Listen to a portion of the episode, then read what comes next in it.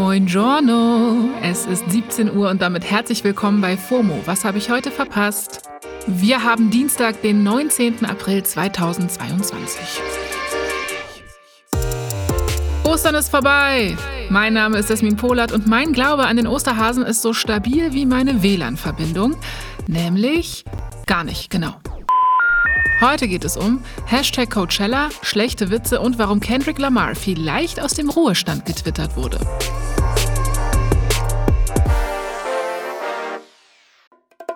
Das ist die altbekannte Werbetrommel. Jetzt kommt eine kurze Unterbrechung. Hey Hakan, wie stellst du dir eigentlich deine Rente so vor? Oh, also erstmal gottlos ausschlafen, dann Cappuccino machen an der Siebträgermaschine, mit dem Cappuccino dann zum Fenster, Fenster aufmachen, in den Garten gucken, Kaffee genießen beim Ausblick auf die reifen Tomaten, dann mache ich einen Spaziergang durch meinen Garten, guck so, wie alles schön gereift ist, dann gehe ich in den Jacuzzi, mache mir schönen Champagner auf. Ja, also irgendwie so. Boah, das klingt auf jeden Fall traumhaft, aber Jacuzzi, Champagner, wie willst du das alles leisten können? Äh,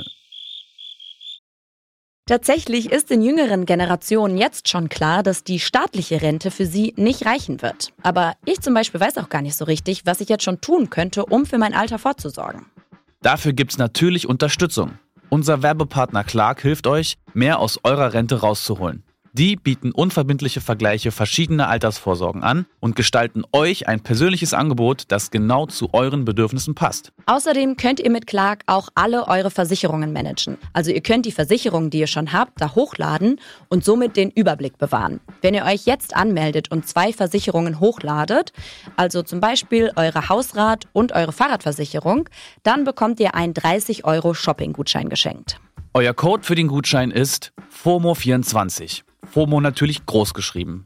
Den Link findet ihr auch in den Shownotes. So, und ich gehe jetzt mal meinen Jacuzzi planen. Werbung Ende.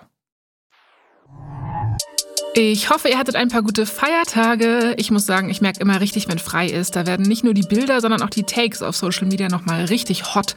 Und zwar nicht nur im schönen Sinne.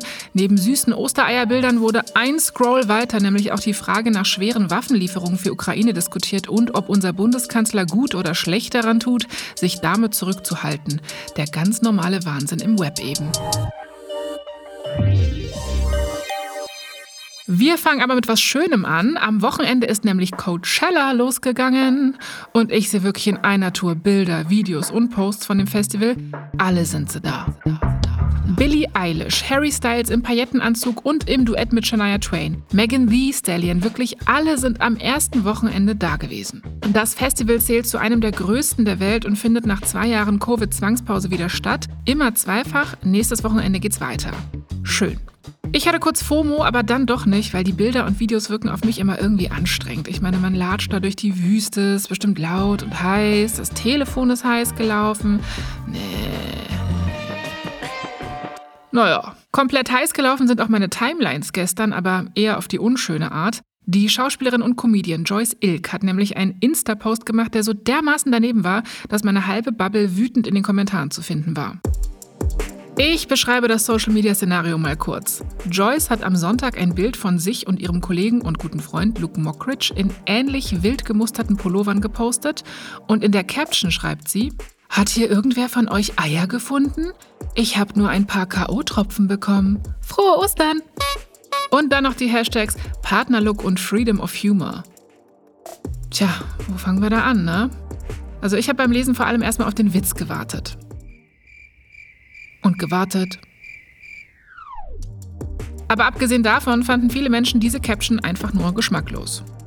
Triggerwarnung, jetzt geht es um sexualisierte Gewalt. Bitte schätzt für euch ein, ob ihr das hören könnt, sonst skippt zum letzten Thema. Damit alle Bescheid wissen, K.O.-Tropfen ist eine Art ja, Überbegriff für Drogen, die einen außer Gefecht setzen, zum Beispiel Liquid Ecstasy. Heimlich in den Drink gemischt betäuben K.O.-Tropfen Betroffene nach wenigen Minuten und verursachen einen Blackout und Gedächtnisverlust. Ja, also witzig ist das nicht. Die Influencerin Diana Zorlöwen hat zum Beispiel kommentiert, es ist einfach null witzig, wenn man über Opfer von sexualisierter Gewalt Witze macht. Es ist so traurig, wie ihr das ins Lächerliche zieht, so geschmacklos und unangebracht.